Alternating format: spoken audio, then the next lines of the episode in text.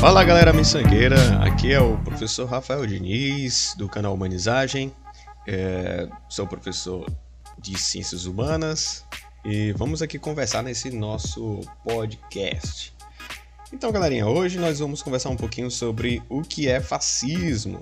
A gente fala muito sobre essa. usa muito essa palavra, na verdade, né, no cenário brasileiro, uh, só que pouca gente sabe o que realmente significa. É, muita gente Uh, simplesmente por ter uma desavença política com alguém, utiliza uh, essa expressão, esse adjetivo, né? usa essa palavra, na verdade, como um adjetivo ruim, como um xingamento, como um palavrão. Mas o que de fato é o fascismo?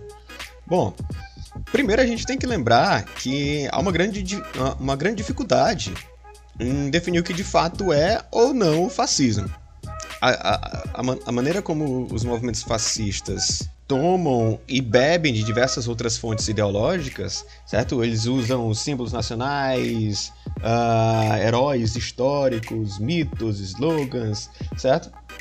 E tudo isso é comumente difundido na sociedade. A grande questão, a grande questão é que é, é, muito complicado você definir exatamente o que é o fascismo, porque a gente tem que lembrar, teve o movimento fascista histórico, certo? E uh, existem definições mais contemporâneas do que é o fascismo, né? Como se o fascismo ainda existisse hoje. Né? Então a gente vai ver se o, o, fascismo existe hoje ainda ou não, tá bom? Uh, mas primeiro, o fascismo ele tende a iniciar-se como um movimento social, certo? Ele adota uma retórica populista, ele tenta combater o, o, regime em vigor, ele se propõe como uma nova alternativa para o regime social, político, econômico em vigor, certo? Ele sempre apela para as emoções das massas, ele sempre vai ter um apelo é, emocional ah, do povão, das massas, e ele sempre vai apontar alguns elementos como corrupção, fraqueza das, das, das instituições sociais uh, em vigor, que estão existindo, certo? E também da economia, a fraqueza da, da, da, da economia, problemas econômicos, certo? E usando essa retórica com a promessa de mudança desse status quo, a, a mudança de, a, desse regime em vigor, certo? Ele, eh, eh, quando chega ao poder, ele toma sempre rumos autoritários, ele é sempre rigidamente hierárquico e elitista. Ele sempre vai governar para a elite. Ele mantém assim uma reprodução e o combate, na verdade, certo? Ah, ah, ah, ali, perdão. Ele na verdade ele vai reproduzir esse status quo e vai passar agora a controlar. Isso que é bastante interessante. Bom, lembrando que tudo isso que eu estou falando uh, está baseado em em, uh, em algumas obras, alguns livros e alguns vídeos de outros canais aqui. Uh, inclusive vou colocar os links na descrição, certo? Uh, os links na descrição para quem estiver assistindo no YouTube uh, e para quem eu estiver enviando em outras plataformas pode estar tá pedindo para mim que eu envie os links, que é o que são na verdade os vídeos os vídeos do canal do canal Meteoro Brasil e o vídeo do canal do canal Leitura Obriga História. Uh, então vou deixar as referências aqui, tá bom? Então vamos lá. Uh, então quais são os pilares do fascismo, né?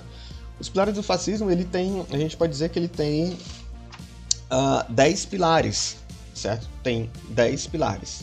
Primeiro pilar, e é bem interessante esse primeiro pilar, que é o passado mitológico. É uma tentativa de resgatar um passado glorioso, certo? Ele é só que esse passado glorioso, essa tentativa de resgatar um passado glorioso, ele é imbuído, ele é cheio de meias e falsas verdades, portanto mentiras, né? Então ele é cheio de mentiras, né? De, de, de manipulações sobre a história desse suposto passado glorioso, desse passado mitológico. Segundo tópico é que qualquer informação, né, a, segundo, segundo pilar é a propaganda, né? Então, qualquer informação que não condiz com as ideias propagadas por esse grupo fascista é chamado de falsa notícia, né?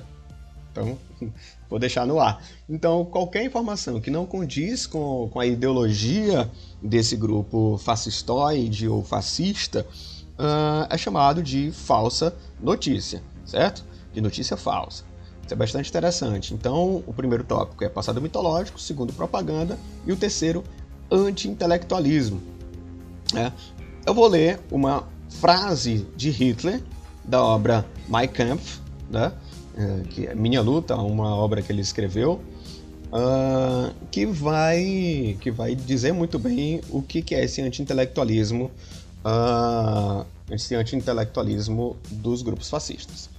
Diz o seguinte: você precisa que a propaganda tenha apelo diante dos menos educados. Olha que interessante. Em todos os grupos fascistas na história, sempre houve um apelo anticientífico. Como assim? Ah, é necessário que o povo não entenda a ciência. Eu não estou dizendo que não haja, ah, que não houve, por exemplo, na Alemanha, investimento massivo em ciência. Houve. Entretanto, era interessante é interessante para os governos fascistas que o povo não entenda de ciência, certo? É bem diferente. É quando a ciência é utilizada em benefício do governo e quando as massas não entendem de ciência. É esse anti-intelectualismo que nós estamos falando. Tá bom? Quarto ponto: hierarquia. É, esses governos fascistas eles são hierárquicos. As tradições do grupo dominante torna-se uh, uh, se torna imperativo a todos os demais. E as minorias, portanto, certo? Os grupos minoritários, os grupos que não, não são uh, representados no, no, pelo governo, eles devem se adaptar ou apenas sumir. Vamos olhar para o exemplo, por exemplo, mais uma vez, da Alemanha nazista, certo? Lembrando que a Alemanha nazista era, sim, fascista de extrema, de, extrema direita, assim como o fascismo italiano. Uh, e como, como Hitler se esforçou e como o nazismo se esforçou para a, a, a extinção de grupos minoritários, como negros, homossexuais, ciganos, judeus, né? judeus então, basta a gente lembrar isso, como as minorias elas eram reprimidas dentro da Alemanha nazista.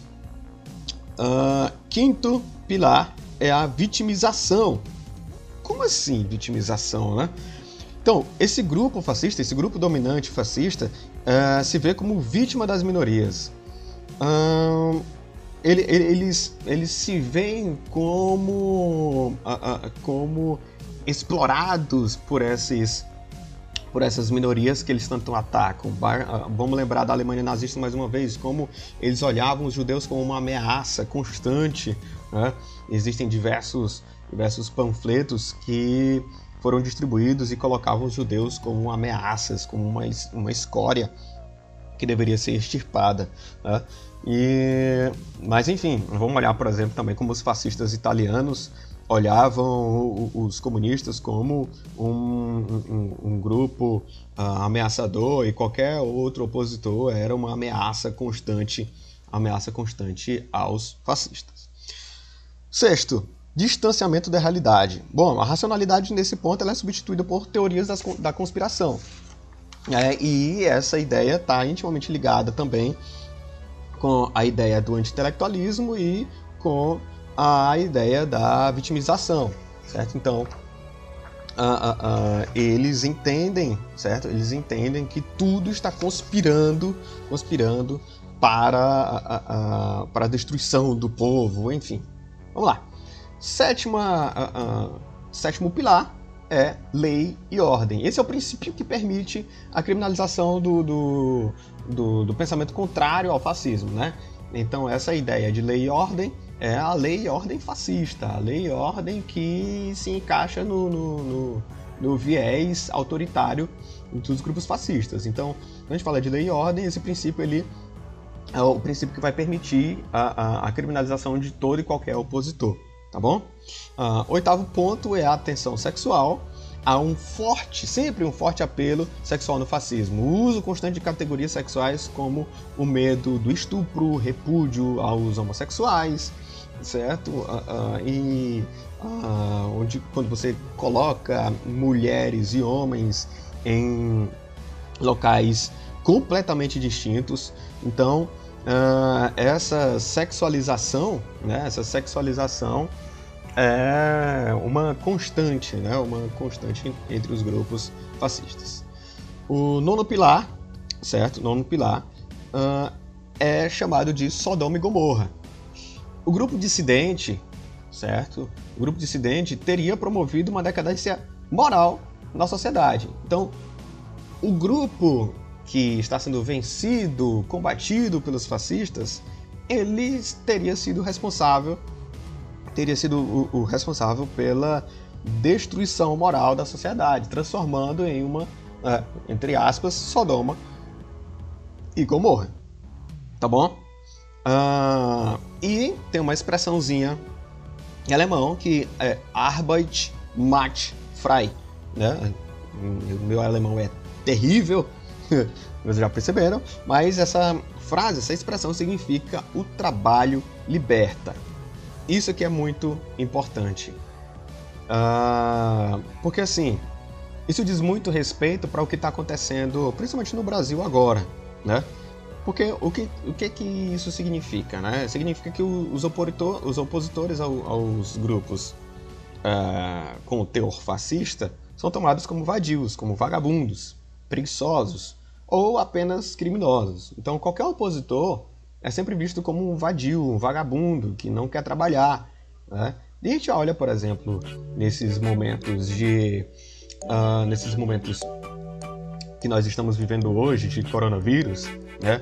Hoje, 28, 28 de março de 2020, durante essa crise mundial, no Brasil nós temos indivíduos que veem aquelas pessoas que querem se manter em isolamento social justamente para não espalhar mais o vírus, né, para não, uh, uh, não causar mais mortes no Brasil, são vistas como vagabundos, como preguiçosos, certo?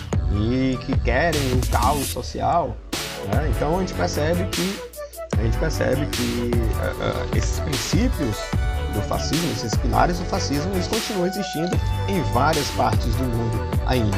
Lembrando que esses uh, dez pilares do fascismo, eles estão também uh, no livro de Jason Stanley, uh, que, que tem o um nome, né, Como o Fascismo Funciona, né, How Fascism Works. E eu vou deixar o, também o link na, na, na descrição aí de alguns artigos que estejam relacionados com o que nós estamos falando aqui, tá bom? Então, galerinha, esse, uh, uh, esse é o nosso podcast de hoje. Nós vamos trabalhar um pouco mais nesse formato, que é um formato que dá de ser facilmente compartilhado nas redes sociais e que dá para você ouvir enquanto você faz seus outros afazeres. Então, se você está vindo, vendo, ouvindo, na verdade, esse podcast na, no YouTube, se inscreve no nosso canal, no Humanizagem, uh, deixa o seu like, compartilha com seus amigos, porque isso ajuda bastante a gente. Se você está ouvindo ainda no período do, da pandemia do coronavírus, por favor, fique em casa. Se puder ficar em casa, fique em casa. Um abração, valeu, falou!